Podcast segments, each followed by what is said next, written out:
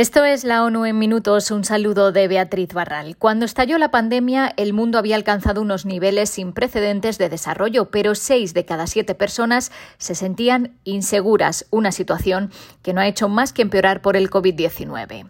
Un informe del Programa de las Naciones Unidas para el Desarrollo alerta de la desconexión entre el desarrollo económico y la seguridad que sienten los individuos. Heriberto Tapia asesora a la oficina que ha elaborado el informe. Este indicador representa eh, lo que estaba ocurriendo antes de la pandemia. Y lo que es interesante porque y, es bastante chocante, porque quiere decir que incluso en un momento en que el, mundo estaba disfrutando del progreso, que es evidente que sí lo hemos tenido, eh, las personas al mismo tiempo venían incubando estas inseguridades. Según el estudio, los enfoques centrados en el crecimiento de la economía han producido desigualdades marcadas y crecientes y cambios planetarios desestabilizadores y peligrosos. La sensación de protección de la población se encuentra por debajo del mínimo en casi todos los países. La pandemia y el cambio climático obligan a actuar de inmediato. El COVID-19 ha hecho que la esperanza de vida haya descendido y han empeorado todos los parámetros de medición del desarrollo humano. El aumento de las temperaturas podría ocasionar la muerte de 40 millones de personas de aquí a finales de siglo.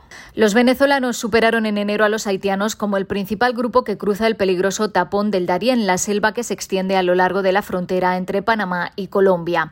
Más de la mitad de las 4.700 personas que cruzaron a Panamá por el Darién en enero eran venezolanas, según las cifras del gobierno panameño recogidas en un informe de la Oficina de Coordinación Humanitaria de la ONU. En 2021, los haitianos representaron casi el 80% de los 130.000 migrantes que cruzaron a Panamá por el Darién.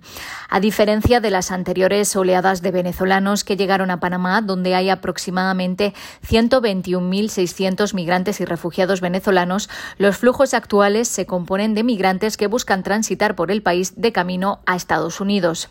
Mientras tanto, en México, 16.740 migrantes fueron detenidos en enero en comparación con las 9.406 personas detenidas en enero de 2021, un impresionante aumento del 78%. La mayoría de los migrantes procedían de los países vecinos de Centroamérica, aunque más del 38% de los detenidos eran de fuera del continente americano. La Oficina de las Naciones Unidas contra la Droga y el Delito instalará en Colombia su sede regional para la región andina y el Cono Sur. Desde Bogotá, la 1DC supervisará y coordinará las operaciones contra el narcotráfico y delitos como el tráfico de personas en Argentina, Bolivia, Chile, Ecuador, Paraguay, Perú y Uruguay. La creación de una oficina regional nos va a permitir tener un abordaje más efectivo y coordinado en nuestras operaciones, alianzas y comunicaciones, dijo la directora ejecutiva Gada Wali, que lanzó junto al presidente de Colombia y la canciller la nueva estrategia de su oficina para América Latina y el Caribe. Según la directora, ese plan reconoce la seguridad como un objetivo multidimensional que está vinculado al desarrollo y llevará la cooperación regional a otro nivel. Y la región del Cuerno de África sufre la peor sequía desde 1981 que ha dejado a 13 millones de personas en riesgo de sufrir hambre. El Programa Mundial de Alimentos pide ayuda inmediata para prevenir una grave crisis humanitaria. El ganado está muriendo y eso es devastador para las familias de pastores. Después de tres temporadas de lluvias fallidas consecutivas, las cosechas están hasta un 70% por debajo de lo normal en las zonas afectadas. Ahora los precios de los alimentos y del agua se están disparando de forma significativa, dijo el portavoz.